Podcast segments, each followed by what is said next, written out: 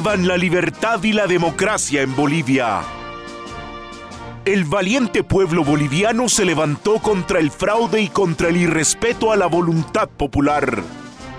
El valiente pueblo boliviano dijo no a la mentira, la demagogia, el autoritarismo y la corrupción.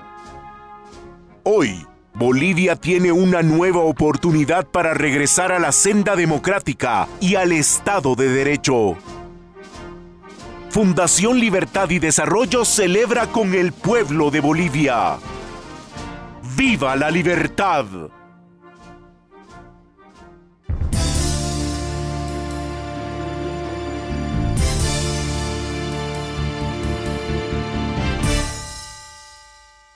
Los escándalos y las denuncias de corrupción, el cinismo, la poca vergüenza y el qué me importa de los diputados que dominan convirtieron al Congreso en la entidad política más desprestigiada y repudiada de la democracia guatemalteca.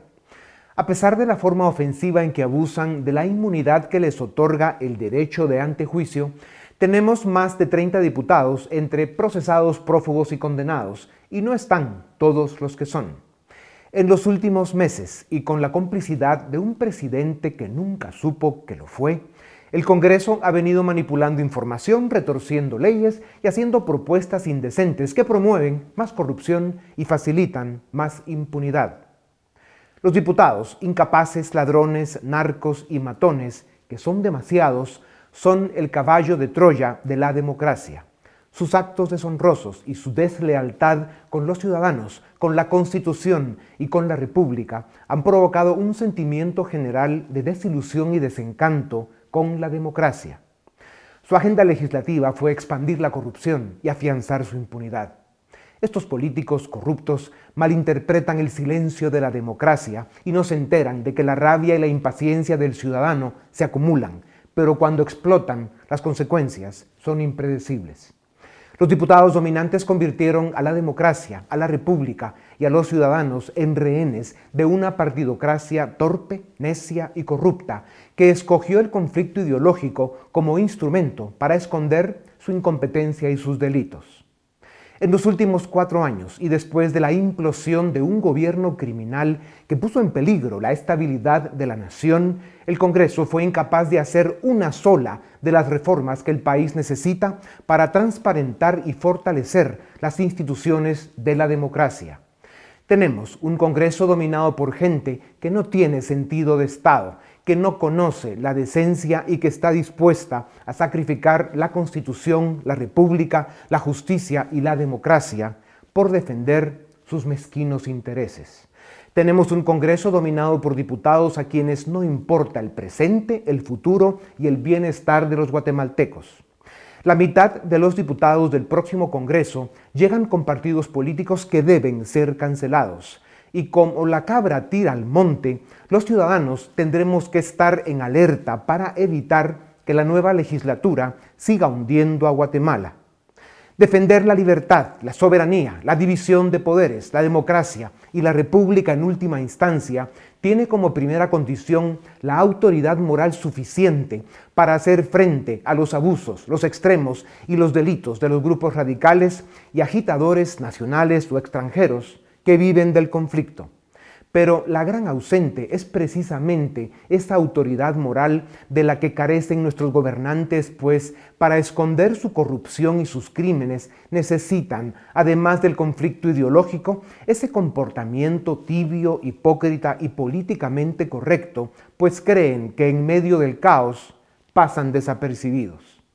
La verdad es que somos un pueblo cansado de políticos corruptos que se visten de hombres de Estado y que tienen años de empujar a Guatemala en la deriva populista y autoritaria y de ponerla en peligro de convertirse en una nación con esa mezcla de ingredientes venenosos de Estado fallido, Estado criminal y narcoestado. Así se condenan a muerte las democracias. Guatemala necesita construir una cultura de integridad, de transparencia y de respeto a la ley. Guatemala ha estado siempre por arriba de sus peores gobernantes. Por eso toca hoy a los ciudadanos honrados, trabajadores y dignos, que son la mayoría, decir presente para iniciar de una vez por todas la construcción de la nación que todos queremos.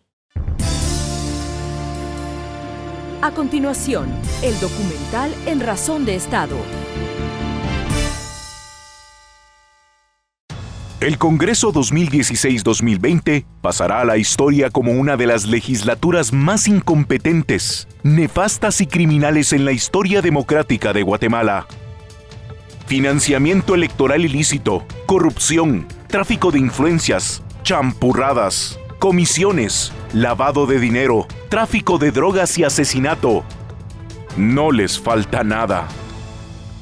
De los 158 diputados electos en 2015, 30 enfrentarán procesos penales por estas causas y hay otros sospechosos.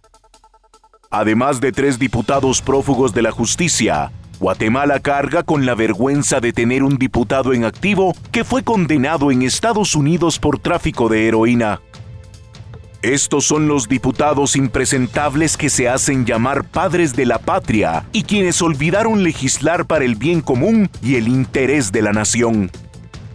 Estos son los responsables más visibles y evidentes de que Guatemala siga condenada al subdesarrollo, a la pobreza y a la debacle institucional que padecemos. La patria y la historia jamás les perdonarán la forma deshonesta y brutal en que han puesto en peligro la democracia, la división de poderes, el Estado de Derecho y las libertades de los ciudadanos. Este Congreso es un fiel reflejo de la ruina ética y moral del sistema de partidos políticos y de la captura criminal de la política. Su título de agenda legislativa fue Corrupción e Impunidad. Ahora bien, también es cierto que hay diputados honrados en el Congreso que hicieron lo que pudieron, pero la aplanadora nefasta y criminal hizo imposible algo distinto al pésimo resultado que tuvieron. Lejos de promover el bienestar y el desarrollo de Guatemala, y en medio del repudio y el escándalo, este Congreso ha buscado promover negocios corruptos y evadir la justicia. Por ejemplo, en septiembre de 2017, el Congreso intentó modificar de urgencia nacional el Código Penal para permitir que delincuentes condenados por serios delitos pudieran salir de la cárcel. Diputados como Juan Ramón Lau de Todos intentaron promover leyes para favorecer a corruptos conocidos que hoy guardan prisión. Y hace unos días, Juan Carlos Alanic de UNE intentó hacer más difícil la persecución del lavado de dinero y la extinción de dominio. La UNE, un partido que debe responder por la captura criminal del Estado, intentó limitar la autonomía del Ministerio Público, pues sobre su candidata y otros miembros del partido pesan graves acusaciones penales como financiamiento ilícito, tráfico de drogas y señalamientos de conspiración para asesinar. Desde septiembre de 2019, un grupo de diputados, y respetando las órdenes de las Cortes, han querido perseguir a jueces y fiscales que durante cuatro años dirigieron la lucha contra la corrupción. Hace dos semanas, el Congreso dio un duro golpe a la certeza jurídica y al desarrollo económico al no aprobar la alianza público-privada para operar la carretera Puerto Quetzal. Estos son algunos ejemplos que demuestran que el problema de fondo está en la crisis de los partidos políticos y los malhechores que los usan para sus fines personales. Los partidos políticos son instituciones vitales para la vida de la democracia que, con contadas excepciones, han degenerado en vehículos utilizados por oportunistas y malhechores para asaltar el poder. La opinión generalizada es que los diputados que dominan el Congreso responden a intereses oscuros de oligarquías corruptas y mafias criminales. Por eso, revalorizar la política tiene como condición rescatar el sistema de partidos políticos. Esta es una tarea, una misión y un desafío que solo ciudadanos responsables y honestos pueden y deben realizar. La política no puede y no debe seguir en manos de los peores, los impresentables y los corruptos. a excepción de los partidos UNE y UCN, que deben ser cancelados por el Tribunal Supremo Electoral por sus fuentes de financiamiento dudosas, oscuras e ilícitas, las bancadas relevantes del próximo Congreso vendrán de partidos de reciente creación. Los 106 nuevos legisladores deben comprender su responsabilidad histórica y deben asumir que sobre ellos descansa la sobrevivencia misma de la democracia y el destino del país. Su obligación de legislar para el bien común y el interés de la nación debe empezar con la discusión de las grandes e impostergables reformas que el Estado necesita. Si lo hacen bien, la patria se los agradecerá. Si lo hacen mal, su destino será como el de tantos otros, la cárcel o la vergüenza. A continuación, una entrevista exclusiva en Razón de Estado.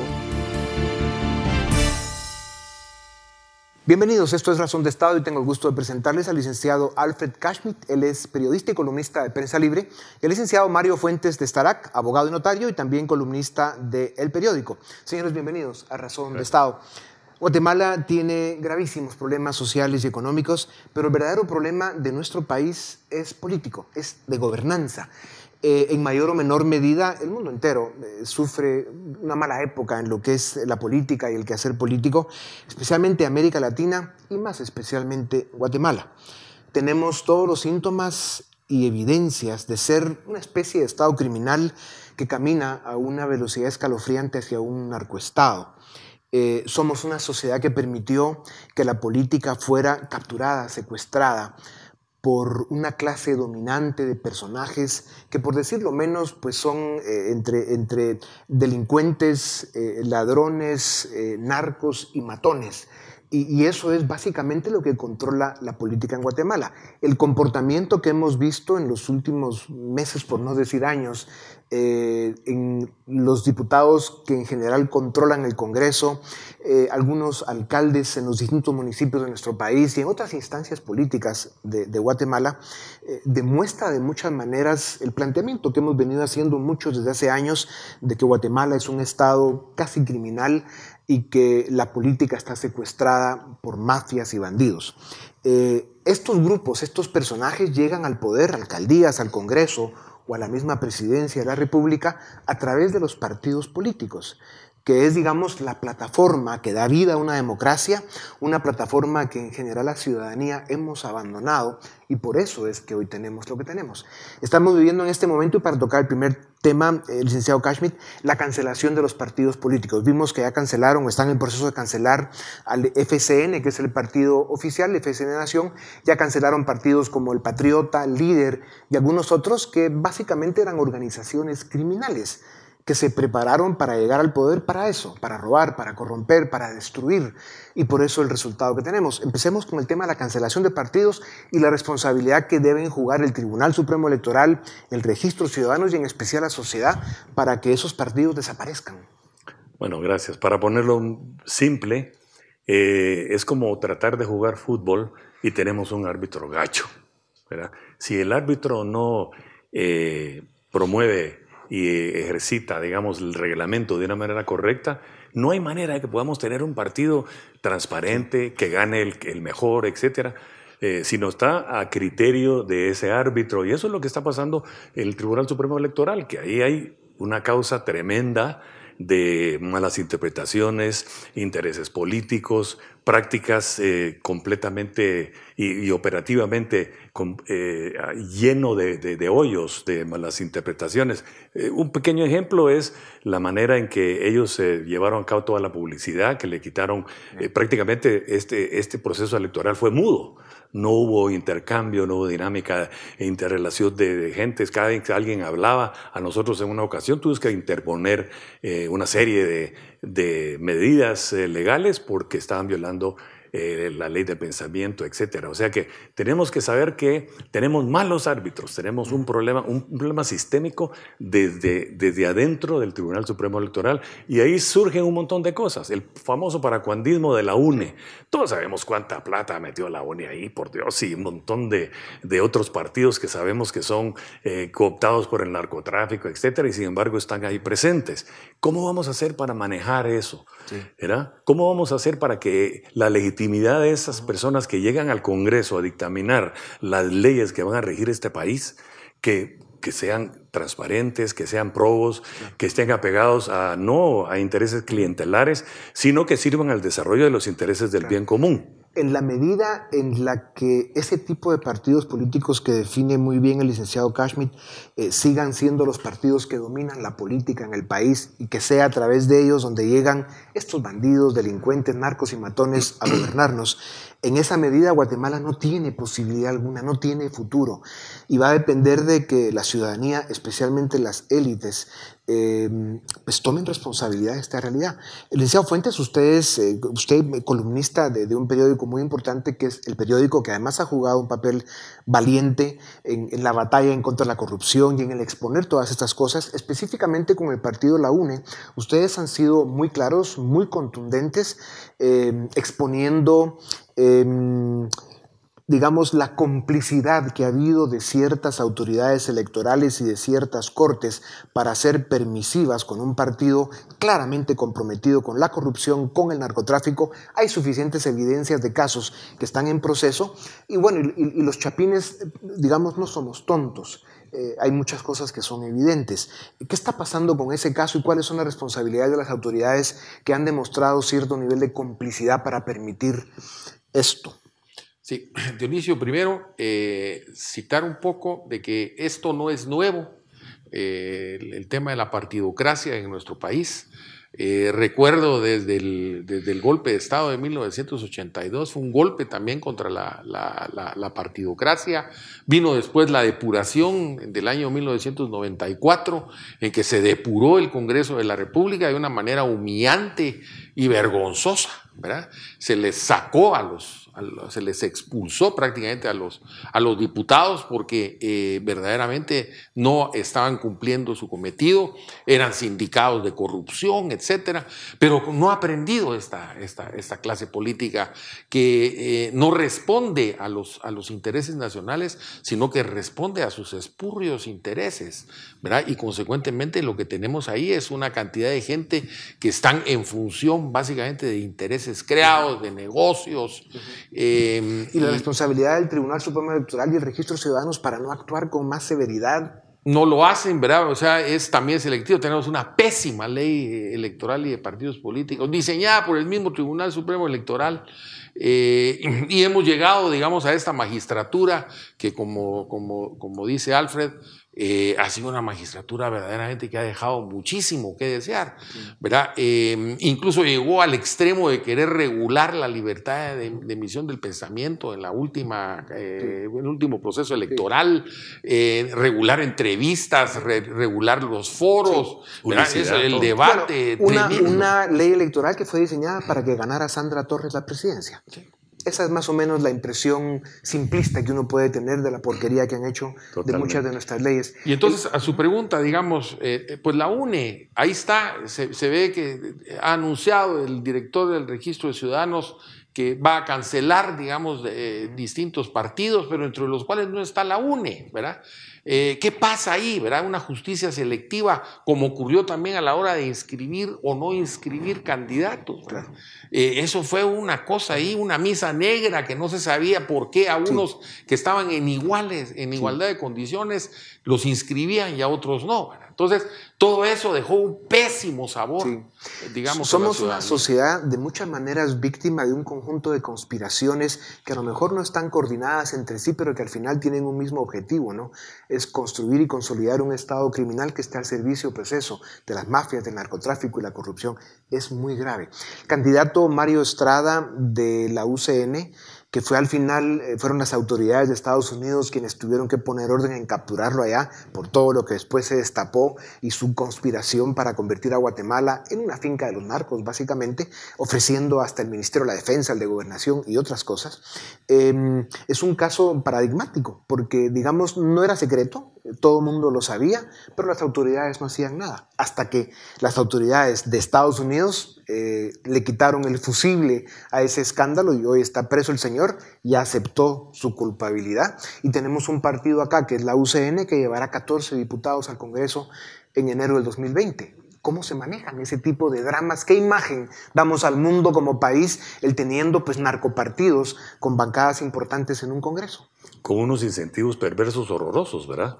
Porque entonces en vez de perseguir el bien común, Leamos lo que, lo que pasó la vez, hace poquito con la, con la autopista, que es infraestructura. La ley de público-privada, de lanzas público-privadas, es una ley importantísima, porque el Estado no tiene los recursos para desarrollar de diferentes tipos de obras y prestar diferentes tipos de servicios de una manera eficiente, eh, dándole al que, eh, a las compañías y a las empresas que más, eh, que más competencias tienen y que pueden hacerlo de una manera más económica, etc.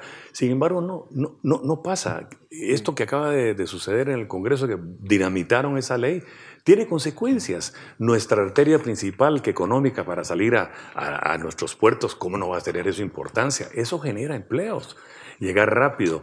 ¿Quién de nosotros no querrá eh, tener una, una, autopista, como escribí en mi columna? ¿Quién de nosotros no querrá? Con gusto pagamos, ¿verdad? Con gusto pagamos. Y, y, tal vez lo que habría que pensar, pensando mal, es que un Congreso como el que aparentemente vamos a tener, lejos de querer aprobar proyectos que son buenos para todos en una carretera tan importante, preferirían mejor eh, que se construyan pistas de aterrizaje, ¿no? Para el negocio del cual ellos tienen más intereses. es un drama brutal y lo grave es que eh, el deterioro que ha venido sufriendo Guatemala en lo que es su institucionalidad democrática, eh, su división de poderes, la posibilidad de tener las certezas que cualquier nación necesita para iniciar un proceso de desarrollo integral, inclusivo y sobre todo exitoso, pues ese tipo de comportamiento en la política simplemente destruye toda posibilidad del futuro. Licenciado Fuentes. Sí, eh, es un Congreso que comienza, he señalado yo en algunos de mis escritos, con una carencia de legitimidad de origen. No es, digamos, eh, falta de legitimidad de ejercicio, que eso se va, digamos, se va perdiendo eh, conforme se va eh, desempeñando los cargos. Pero este Congreso inicia con un problema serio de legitimidad de origen, porque también está contaminado por ese fiasco electoral que nos recetó el mismo, la misma, el misma autoridad electoral en el pasado proceso electoral. Consecuentemente, pues eh, yo creo que vamos a enfrentar otra vez a una situación eh, complicada. Verá, en, el año 94 se depuró un Congreso.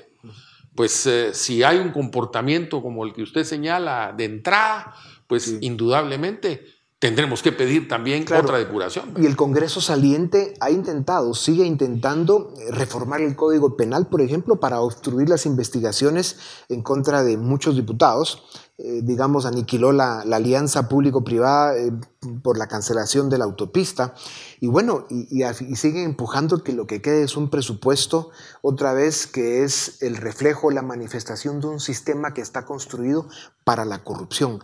¿Qué podemos esperar entonces del próximo gobierno incluso que va a entrar pues con estas amenazas, ¿no? En contra de un Estado, va a ser el, el organismo ejecutivo desde la presidencia que va a ser parte de un Estado con contaminación criminal preocupante. ¿Cómo se maneja eso? Yo sí he escrito varias veces sobre esto y lo hemos hablado. Eh, casi a nivel de coro, constantemente, constantemente. Es un problema sistémico y necesitamos definitivamente, como dicen la FBI y todos los que están metidos en la cuestión de la corrupción, quitarle la causa a la corrupción. Y la única manera es controlar la plata controlar el pisto.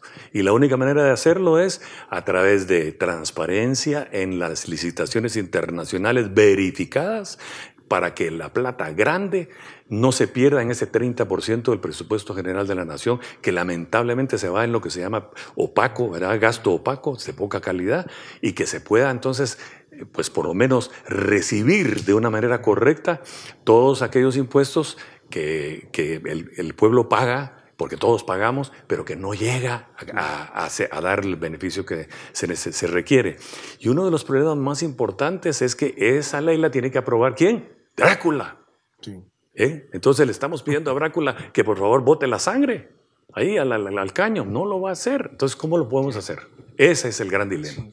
Y al final, no sé, hay una mezcla de rabia, eh, impotencia, frustración, desencanto, desesperanza, decepción y todas esas palabras que más o menos eh, van queriendo decir lo mismo en, ver a una clase dirigente, especialmente la clase política, pero también mucha indiferencia por parte de las élites que deberíamos de ser capaces de hacer mucho más de lo que estamos haciendo, porque si no, no hay país, pero que, que estemos viendo la facilidad con la que permiten el que se siga consolidando esto que tenemos, un Estado criminal, y que al final eso signifique pues un país fallido, donde terminemos todos explotados, en conflicto, eh, con, niveles de pobreza y los demás índices sociales más deteriorados. Realmente esa dinámica es perversa, es destructiva. ¿Cómo puede el ser humano eh, ser tan miope? Sin embargo, yo creo que hay una oportunidad y siempre le existe, que es la participación ciudadana. Sí los jóvenes, yo he insistido mucho, hay que participar. Esa indiferencia es lo que nos crucifica, porque le da oportunidad a los malos que sigan consolidando esa cleptocracia que es el gobierno de los ladrones. Los jóvenes tienen que participar, tiene que participar la ciudadanía. Hay cancelaciones de partidos, que eso es positivo, que violaron las leyes, pero eso supone que puede haber surgimiento de nuevas organizaciones políticas con gente que verdaderamente esté comprometida con, eh, con, el país, con la patria. Y esto va a depender de que ese proyecto o los proyectos que se están empezando a pulir de nueva ley electoral y partidos políticos tengan todo el, acompañamiento de la sociedad para que esa ley realmente dé la oportunidad que menciona el licenciado Fuentes, ¿no es cierto, licenciado Castro? Absolutamente, porque si nosotros no cambiamos la ley, es decir, le hacemos una ley electoral que realmente funcione, le damos la oportunidad para que los partidos, por ejemplo, hacer un partido político en Guatemala es dificilísimo, ¿verdad? O sea, facilitar la participación que indica el licenciado, hacer que, la, que, los jóvenes tienen deseos de hacerlo, la juventud quiere, pero lo que pasa es que cuando ven la cancha tan dinamitada que hay, llena, pues prácticamente es un campo minado, no le, ¿quién en sus sanos juicios se va a meter para que lo maten o, o para que lo persigan o para que toda su vida se vaya al caño cuando no puede hacer lo que se debe hacer. Y una limitante muy grande aquí en Guatemala es que, como ya todos lo hemos dicho varias veces, es que la política siempre ha estado eh, metida a la plata no al bien común. Entonces, el idealismo propio de los jóvenes eh, que quieren cambiar a Guatemala es lo único que nos puede salvar. Eh, muchos columnistas han estado en las últimas semanas haciendo planteamientos serios, lo cual es bueno. Empiezan a poner estos temas con más fuerza sobre las mesas del debate público en nuestro país. Y hay muchos señalamientos precisamente a la irresponsabilidad de los diputados que dominan el Congreso, la forma en que están minando, amenazando, destruyendo el futuro de los guatemaltecos. O sea, realmente esto es muy grave y hay que ponerle más atención. Ustedes dos han sido explícitos y muy claros en, promover e invitar el tema de la participación ciudadana. Em, y es cierto, licenciado Fuentes, el nuevo gobierno eh, y, el, tomar conciencia de lo que estamos viviendo eh, abre oportunidades, sin duda alguna. Eh, ¿Qué otras formas hay para motivar a la juventud y a, a los ciudadanos en general a que se animen a dar ese paso al frente y participen en política? Es que es la única salida.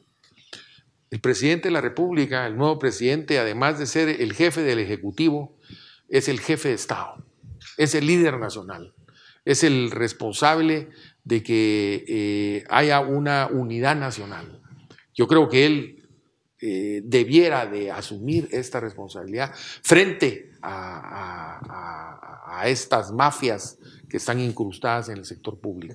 Ojalá él verdaderamente eh, asuma ese papel que le corresponde y que motive ¿verdad? Eh, los cambios que son necesarios en Guatemala. Licenciado Cashmere, su columna de la semana pasada demostraba esto que estamos de alguna forma expresando aquí también, ira, molestia, enojo, frustración por lo que pasa en Guatemala. Em, ¿Cuál fue el sentimiento que le dejó al terminar de escribir esta columna y especialmente después de verla publicada? Bueno, primero recibí un montón de retroalimentación, eh, unos pocos negativos, de los mismos de siempre y muchas positivas. Eh, porque el problema es sistémico y lamentablemente eh, los, el Congreso de la República, como no tienen estas leyes de contrataciones, etcétera, no están ahorita vigentes y las van ellas, ellos mismos a, a las van a aprobar. Entonces va, va, va, va a seguir esta, este, este, esta problemática y el pueblo es el que tiene que pagar la factura. Entonces, cada vez que estamos en una carretera mal hecha, que hace poco un amigo mío se, a 120 kilómetros por hora en una autopista, se suponía, había un gran hoyo, casi se mata. Ahí se quedó. Eh, y decía él, qué lástima que mis impuestos no puedan Claro. usarse Claro. bien. Don Alfred Cashmere, don Mario Fuentes de Starac, dos de las grandes plumas que hay en Guatemala, detrás de, mentes y, y hombres que han sido comprometidos con, con la democracia, con la república y con las libertades de Guatemala. No se los pierdan, Prensa Libre y el periódico. Muchas gracias a ustedes, a ustedes también. Esto es Razón de Estado. A continuación, el debate en Razón de Estado. Bienvenidos al debate en Razón de Estado. Hoy nos acompañan en el set Philip Chicola, el director del área política de la Fundación Libertad y Desarrollo, y Adrián Zapata Lamía, abogado y analista. Bienvenidos ambos a este programa. Bueno, el, el tema que nos congrega hoy es para hablar un poco de esta legislatura, del Congreso. Hay muchos temas que abordar en torno a esta legislatura, pero eh, en el documental previo a este debate veíamos que hay un dato interesante. 30 diputados de los que fueron elegidos en 2015 tienen problemas con la ley, eh, tres están prófugos, varios de ellos ligados a proceso. Es decir, tenemos una legislatura con bastantes problemas, Philip. ¿Cuál es tu análisis preliminar del comportamiento en legislatura que podríamos decir es la peor de todas las que hemos tenido hasta hoy? Así es, esta legislatura abiertamente se ha dedicado a legislar impunidad. Lo intentaron hacer en septiembre de 2017 con la reforma al Código Penal, fracasaron por presión ciudadana y por la Corte de Constitucionalidad. Eh, luego recordemos que han intentado sistemáticamente limitar eh, la aplicación de la prisión preventiva. Eh, recientemente un diputado de la UNE, el señor Salanic, presentó una iniciativa que eh, limita la capacidad de perseguir el delito de lavado de dinero, de, aplicar la, extin- la extinción de dominio. Eh, hemos visto también esfuerzos por limitar nuevamente la autonomía del Ministerio Público y la guinda al pastel fue precisamente lo que ocurrió el día de ayer con la aprobación de la ley de aceptación de cargos que tiene un objetivo específico. El objetivo es que acusados de un delito de corrupción, peculado eh, o eh, tema de Cohecho. puedan aceptar los cargos. El delito, ambos delitos tienen de 5 a 10 años de prisión inconmutables, pero aceptando los cargos, entonces ahora la pena podría ser de dos años y medio y entonces ya tienen beneficio de conmuta y sencillamente no ponen un pie en la cárcel. O los que están en prisión, pues sencillamente les abren la puerta para que puedan salir. Así de descarado fue precisamente la acción del día de ayer. Y esto solo corona, como les digo, un esfuerzo sistemático que ya tiene más de dos años, en donde vemos que el Congreso pareciera que está legislando para Mariscal Zavala. Bueno, Philip de una vez se metió al, al, fango que, venía ayer, ¿no? Es decir, aprueban esta ley, Adrián, de aceptación de cargos, obviamente bajo, el aura de que esta ley teóricamente la había propuesto la Corte Suprema de Justicia, la había impulsado la propia CICIC, pero claro, lo que no nos dijeron es que los cambios que le hicieron ayer ya desnaturalizan la ley. Y a mí lo que me preocupa, por ejemplo, nada más para agregar a lo que Philip ya comentaba, Adrián, estamos hablando de una ley de aceptación de cargos que, por ejemplo, te dice, quien acepte cargos bajo esta ley no puede ser colaborador eficaz. Entonces, de alguna forma se está incentivando que aceptes el cargo, pero están tratando de minar la institución de la colaboración eficaz un poco para evitar darle herramientas al Ministerio Público para perseguir. Es decir, es otra herramienta para buscar impunidad. ¿Coincidís con esa visión? Sin lugar a dudas. Eh, mira, creo que, que- que es bien, vale la pena, es meritorio señalar, coincido plenamente con lo que acaba de exponer, de exponer Flip, pero además de eso, es decir, es indispensable que en el país empecemos o retomemos el tema de la mora judicial. Es que eso nadie ha dicho que no. Que es indispensable que el abordaje de esta cuestión no requiera o no quiera decir que vamos a fomentar impunidad o corrupción, ¿por qué no decirlo? Porque la- ahí la, la línea es muy delgada. Pero entender que abordar este tema desde una perspectiva de un interés individual, porque ni siquiera es un tema sectorial, o sea, los, los votos de ayer se dan exclusivamente en función de salvar pellejo propio. Y los datos que, que se pueden ver en el listado de la votación, veamos cuánto sería interesante tener el dato de cuántos diputados de esos no fueron reelectos, por ende perderán el derecho de antejuicio.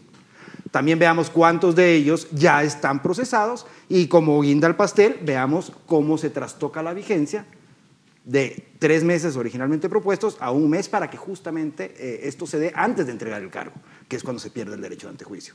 Miren, el derecho premial finalmente lo que busca no solamente es un tema de bajar presa judicial, tampoco es solamente un tema de una reinserción mediante la aceptación y, el resarcimiento por parte del imputado. Recordemos que para que esto tenga algún grado de sentido tendría que abrirse la puerta para una investigación más profunda que pudiera ayudar a desbaratar a una estructura criminal o llegar más al fondo en los hechos que son eh, imputados a los posibles eh, eh, delincuentes. Y en este caso, justamente en el articulado nos damos cuenta que en una votación en la cual se abre y se cierra en menos de dos minutos, este artículo queda totalmente excluido. Es decir, Sí. veamos, veamos que va más allá, o sea, el hecho de entender que una modificación al Código Penal, que es indispensable, creo yo, de abordar en, en- el país, se convierte en una herramienta de, de- cuyo fin exclusivo, me atrevería a decirte, es brindarte impunidad como diputado. Es que ve- veamos un poco eh, el, el concepto de la norma versus lo que se terminó aprobando. La idea de aceptación de cargos eh, termina siendo un mecanismo para desfogar los sistemas de justicia. Sin ir tan lejos, veamos lo que pasó también el día de ayer con la aceptación de cargos eh, del señor Manuel Valdizón en, Estados, Estados Unidos. Unidos. Básicamente la aceptación de cargos, ¿qué es? Hay un momento en donde el imputado ve la acusación en su contra y dice, estoy me van a condenar. O sea, no tengo. No hay por tengo- dónde. No, hay- no hay por dónde, no tengo mecanismos de defensa. Entonces, la aceptación de cargos es un instrumento que se utiliza prácticamente en toda la legislación de los países modernos, en donde el imputado puede decir, vean, no vayamos a juicio, yo acepto los cargos y a cambio de esa aceptación, eh, pues yo me declaro, yo reconozco los hechos, yo contribuyo a la averiguación de la verdad, voy a pagar una, una pena, dependiendo, digamos, obviamente del delito y de las circunstancias, puede ser de cárcel, en otras cosas no, Eh, voy a reparar el daño causado y entonces hay condena, hay reparación y se desfoga el sistema de justicia. Y así, por ejemplo, en Estados Unidos, más del 80% de los casos penales se terminan resolviendo por la vía del plea bargain, que es el equivalente norteamericano de la aceptación de cargos. Lo que ocurre es que la figura viene aparejada de una serie de normas procesales, por ejemplo, eh, la circunstancia de tener que declarar. O sea, el, el objetivo del proceso penal es contribuir a la averiguación de la verdad. Esa norma se quita. Segundo, la aceptación de cargos también tiene limitaciones. Para delitos muy graves o personas que tienen varias imputaciones o varios tipos penales eh, imputados, no aplica la aceptación de cargos. Claro. Para quien ha sido reincidente en algunas ocasiones, no aplica la aceptación de cargos.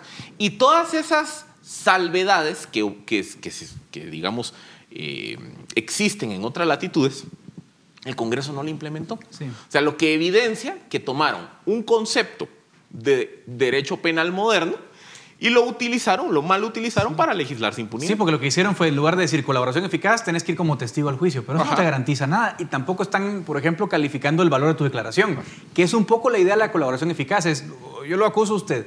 Si usted me da una información que me ayuda a llegar a la cabeza de la estructura, yo lo premio, digamos, entre comillas, con un beneficio. Aquí eso no está claro, Adrián. O sea, aquí te están diciendo, acepta y se acabó. Es que sin lugar a la proporcionalidad en cuanto a lo que hiciste para poder optar a este beneficio debe, debe ser tal en función de lo que tú ayudas al, al fin último de la justicia, que no solo es averiguación de la verdad, también es generar la sanción pertinente en, eh, obviamente, en, eh, al mismo nivel del, del delito cometido. Claro, porque hay un En- daño, ¿no? eh, claro, y en este caso, delitos. Miren, lo más serio es cuando lo que motiva, sin lugar a dudas, este actuar de la actual legislatura es los delitos contra lo que es el Estado. O sea, de verdad, hemos hablado en muchos espacios de que hay delitos y, y- y- y el fin perseguido en cuanto a, a salvaguardar la vida, la integridad de las personas, el honor, toda esta gran gama de delitos. Pero siempre, siempre, siempre, cuando se habla de los delitos contra la institucionalidad, se ven agravantes, se ven incrementos en cuanto a la pena, porque de verdad, atentar contra el Estado en función de un puesto Sí. público es una barrabasada, es vil, es una bajeza.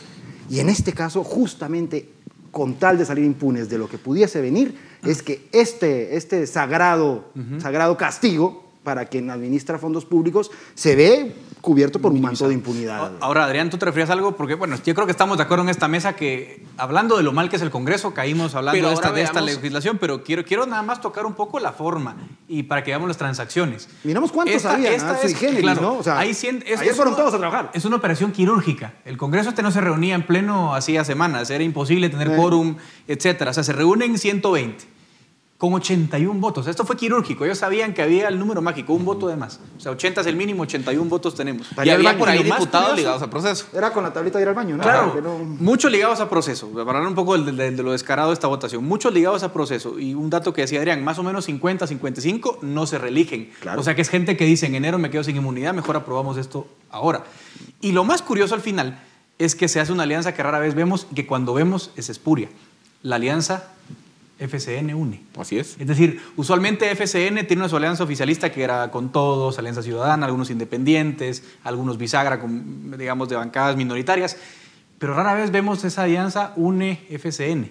Y es porque claramente FCN tiene muchos problemas con su financiamiento electoral y la UNE también tiene a su Sandra, candidata Torres, residencial Sandra en Torres está guardando prisión preventiva. Exactamente. O sea, estamos aquí viendo la alianza más espuria posible de todas. Y la última vez que se aliaron fue para reformar en una alianza express el delito de financiamiento electoral, que claro, había que reformarlo, por supuesto. No es lo mismo dar dinero de tu bolsa legítimo a una campaña que, vamos, que recibir dinero del narcotráfico, del crimen organizado, etc. Pero la forma fue igual, fue espuria, fue una sesión express. Entonces, eh, vemos esta triste alianza, Felipe. ¿Cómo explicar esta... Esta eh, sui generis, esta alianza sui generis entre UNE y FCN. Impunidad. Es que vean, hay un momento en donde cuando empiezan a salir las investigaciones por casos de corrupción, que se evidencia que la corrupción no diferencia fronteras partidarias. Entonces nos, empe- nos empezamos a dar cuenta que diputados que estaban en el Patriota, que estaban en Líder, que estaban en la UNE, han participado de actos como recibir sobornos, lavado de dinero y demás. Y que aquí esto ocurre de forma transversal, sin ir tan lejos. Vemos que el último caso que presenta FESI hace unos días presenta solicitud de antejuicio contra Estuardo Galdames, de FCN expatriota, y Haroldo Quej, de la UNE, expatriota. Y entonces, ¿qué ocurre? Los dos, sobre todo Galdames, voltea a ver y dice, yo en enero me quedo sin inmunidad, porque recordemos, el señor Galdames el 15 de enero le ir a tocar la puerta. Se queda sin inmunidad y en ese momento dice, bueno, tengo dos, tres acusaciones encima, necesito generar mi impunidad. Pero resulta que de la UNE ocurre exactamente lo mismo. Y entonces el interés de, lo- de- de los dos bloques o de, la, de esta alianza eh, muy sui generis, como lo decía Adrián, era cómo salvarse el pellejo. Pero aquí es donde viene una consecuencia, porque resulta que cuando se utiliza esta figura, no solo se están generando impunidad para ellos mismos, otros delitos, por ejemplo, robo agravado. El delito de robo agravado puede estar sujeto ahora a... O sea, robo con violencia. Robo ejemplo, con sí. violencia. Por ejemplo, llega alguien y me pone una pistola eh, y, Y me obliga a bajarme del carro y esa persona es detenida, fue condenada a robo agravado, creo que tiene una pena de ocho años. Ahora el, el condenado por robo agravado puede aceptar los cargos, cuatro años conmutables y no enfrenta pena de delito. Es decir, aquí nos, por querer salvarse los corruptos, abrieron la puerta para que cualquier delincuente por delitos que no son contra la administración pública, sino contra el patrimonio y demás, puedan salir. Ahora, Adrián, yo sé, yo sé que vas a responder y se nos queda un poco corto el tiempo y te agrego nada más una pregunta a lo que vas a responder. En 2017 intentaron hacer algo muy parecido. El famoso pacto de corruptos, como le llamaron, era eh, básicamente no lo mismo en términos técnicos, pero efectos prácticos sí. Eh, ¿Por qué vimos en 2017 esa- ese descontento ciudadano masivo y ahora no vemos tal cosa? Por lo menos hasta hoy. Bueno, yo creo que cualquier movimiento social en la calle en el lapso del tiempo se va debilitando, sobre todo cuando no se capitalizan liderazgos y hay una atomización tan, tan grande de, de- de- de- la población en funciones ideológicas. Esa batalla la ganaron, el tema de polarizarnos a tal extremo que el encanto por un mejor país se fue apagando. Ahora, miren, eh, creo que además de lo que acaban de señalar y del beneficio propio, también hay un silencio cómplice de muchos actores y muchos sectores en este país que no han dicho ni pío porque justamente van a ser beneficiados indirectamente por, esta, por, esta, por este gran hecho de, de- de impunidad. Ojo, sí insisto mucho en que había que tocar el tema, no de esta forma.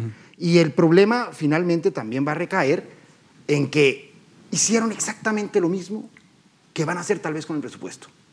Toman una ley que, con- siendo perfectible incluso la, la versión original, se le meten las manos sucias con un interés puramente personal y, y- y totalmente mezquino para que cuando entra un caballo termine, como decía un, un- un jurista Sale en este camello. país, sale un cerdo. Bueno, Entonces, creo que es, que es algo bien delicado y que, si bien tenemos que entender que debemos empezar a construir el desastre que hemos tenido de país, la forma no es mediante un esquema de impunidad tan burdo como este. O sea, el tema de entrarle a un mejor país mediante eh, los aparatos eh, de justicia pasa por un esquema de racionalidad, de justicia y, de, y sobre todo de pertinencia hacia futuro, no basados en un borrón y cuenta nueva en la cual además se pueden subir gente con, con, de verdad con una cola muy, muy larga y muy gorda, ¿no? Y lo- el riesgo más grande, eh, bueno, en la mesa hay consenso. Lo de ayer fue impunidad absoluta. ¿Y este Congreso es el peor de todos o alguien está en desacuerdo? No. La legislatura es la peor de todas. Bueno, eh, lamentablemente nos Siempre quedamos sin futuro, tiempo, ¿eh? pero, pero quiero hacer un comentario final. Bueno, eso es, como dicen, en la peor legislatura hasta la próxima. Eso Vamos nos había pasado al pasado. Ojalá no nos pase en Exacto. 2020. La gran esperanza es que 2020 sea distinto. Yo creo- yo y creo ojalá que el cosa. presupuesto no sea la guinda al pastel. Y yo creo que la siguiente legislatura tiene la oportunidad, no es lo más sano en términos de práctica legislativa, pero tiene la oportunidad de corregir algunos de los grandes errores que ha ido cometiendo esta legislatura. Si aprueban un mal presupuesto, el siguiente Congreso lo puede enmendar.